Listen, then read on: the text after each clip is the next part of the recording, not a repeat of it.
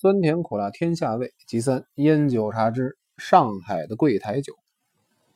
几位江浙朋友一块小酌，酒酣耳热。有一位大家叫他胡老总的说：“你在连富写了一篇《北平大酒缸》，看得我酒虫从喉咙直往外爬。当年我们在上海都是喝柜台酒的老朋友，现在只说北平的大酒缸，对于上海喝柜台酒的却只字不提，未免厚此薄彼了吧？”经胡老总一说，我也觉得是有点差劲儿，所以写了这篇上海柜台酒，以此补过。上海吃老酒讲究是陈绍、花雕、泰雕、竹叶青一类的黄酒系列。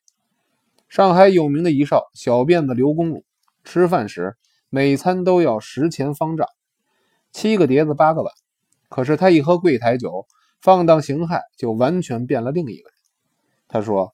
绍兴酒是我们中国国宝，世界各国哪国都没有这种香醇浓郁、糟香袭人的酒。他的欧美朋友到中国来他家吃饭，罗列东西各国的名酒，十之八九都喜欢喝泰雕或竹叶青，这就证明中国的绍兴酒比他们的威士忌、白兰地要高一筹。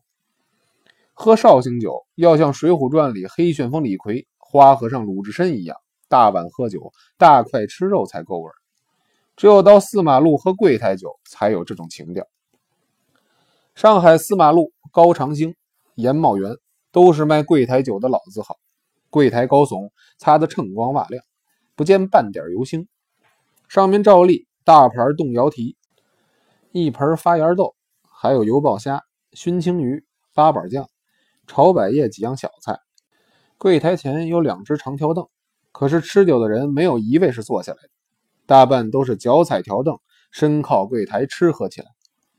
交一川铜酒倒出来大约是三海碗，大约您要半川铜酒，就有人笑您是厨或半吊子。既然喝不了一川铜酒，又何必出来喝柜台酒？像高长兴、严茂园这样整天川流不息、酒客进进出出的大酒店，烫好的川铜酒往您面前一放。西桶没有不是东凹一块西瘪一块的。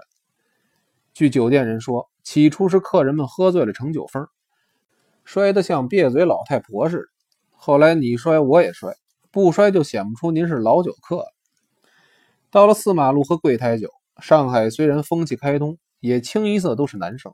唯一例外的是花国大名鼎鼎的富春楼六娘，她是袁寒云、徐凌霄等人带过来喝的第一次柜台酒。后来每到隆冬初雪，总要光顾一次严茂园。不过他怕看又瘪又脏的旧传统，柜上总是留着一两只新锡桶给他烫酒。叶楚仓、刘石超、何启月，他们几位都是著名的酒仙。据他们品评的结果，高长兴的竹叶青，江宁玉叶，韵特清远；燕茂园的陈年泰雕，陈色若金，琼萼相泛。只可惜两家下酒的小菜均不高明。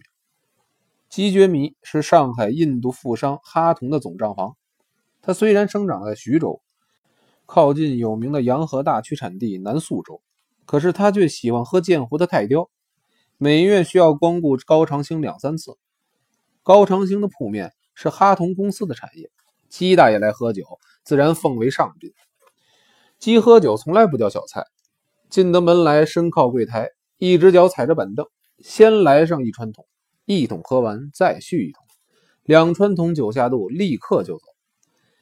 有些人跟姬觉迷交一二十年朋友，还不知道姬觉迷是黄酒大亨呢。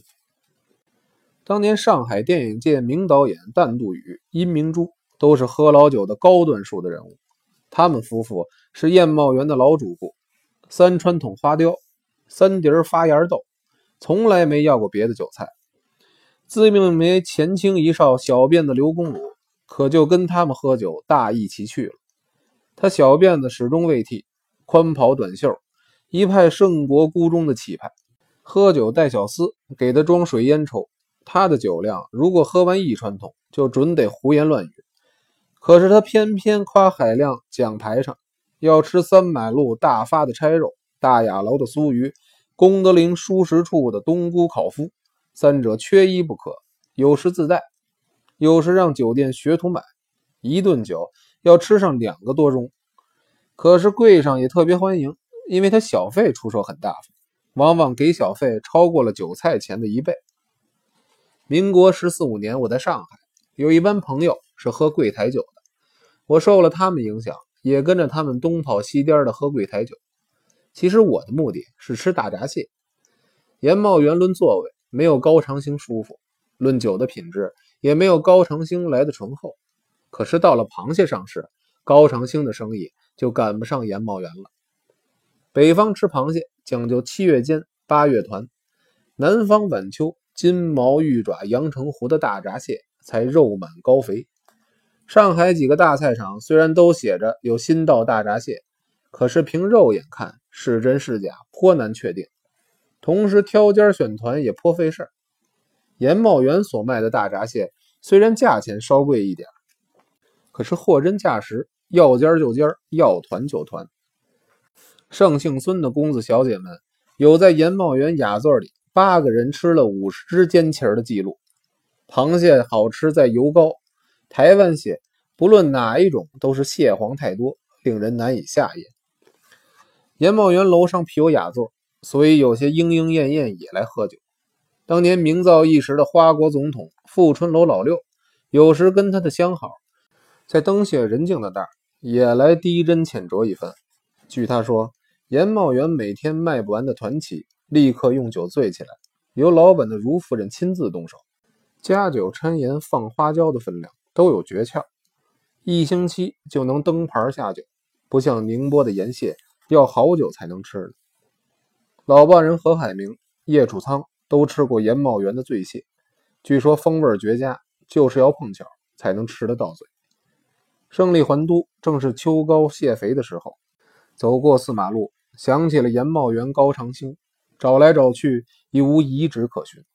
经一位摆报摊的老者相告，高长兴原址的楼面拆掉，重盖新下后，开了一家利群书店。严茂元将门面缩小成了一间，虽然仍然卖酒，只应门市外送，已经不卖柜台酒。